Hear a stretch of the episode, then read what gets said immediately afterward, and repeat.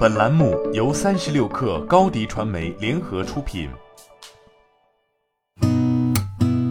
八点一刻，听互联网圈的新鲜事儿。今天是二零二一年十二月九号，星期四。你好，我是金盛。据中国基金报报道，两份浙江省宁波市中级人民法院的民事判决书显示。奥克斯空调股份有限公司起诉珠海格力电器股份有限公司和宁波永格信息科技有限公司的两例侵害发明专利权案审理终结，格力电器需要赔偿奥克斯空调合计约一点六七亿元。此前，格力电器和奥克斯空调已多次就专利权问题进行诉讼。从多位内部员工处获悉，快手正在进行新一轮裁员。有快手员工表示。快手在北京、上海、广州、深圳四地的商业化团队将在年底前完成转型，其中部分业务条线将被取消，而剩余的业务条线将在十二月底前将办公地点调整到杭州，搬家和离职之间二选一。该员工透露，由于目前裁员的补偿方案尚未谈妥，大部分员工谈及此事十分谨慎。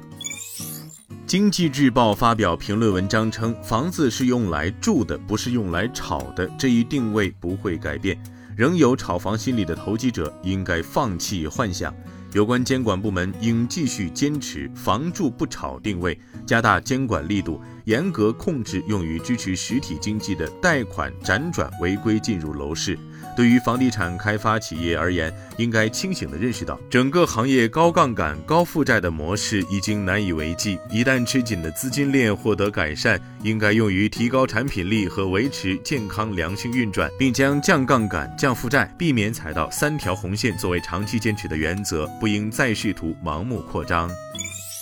上证报消息，针对有媒体报道小鹏汽车消费者被要求加价才能交付的情况。小鹏汽车有关人士表示。由于受疫情影响，行业面临着磷酸铁锂电池供给的极度紧张，也给小鹏 P7 480EN 车型的生产带来了极大的不确定性，造成了480车型订单无法在下定时的预计交付周期内及时交付。对此，小鹏方面深表歉意。小鹏汽车有关人士介绍，目前小鹏 P7 480EN 车型新订单的预计交付周期平均为十五周至十七周。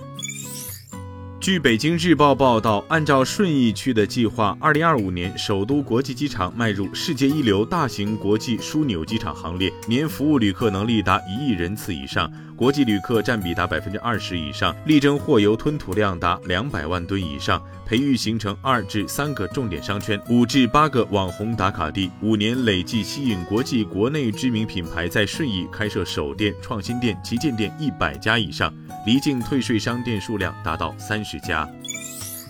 新华社消息，昨天，国家邮政局快递大数据平台实时监测数据显示，二零二一年中国快递业务量已达一千亿件，这是中国快递年业务量首次突破千亿级别，已连续八年稳居世界第一，日均服务用户近七亿人次。财联社消息，高盛首席执行官所罗门周二在节目中表示，预计未来几年股票和许多其他资产的回报率不会达到过去几年的水平。此外，所罗门指出，美国国会和美联储对经济和市场所造成的影响将比新冠疫情更大。随着这两个机构的支持政策在未来逐步撤出，投资者应该注意风险并制定相应的计划。所罗门认为，在削减支持政策的过程中，主要问题可能是通胀，它正以三十多年来最快的速度上升。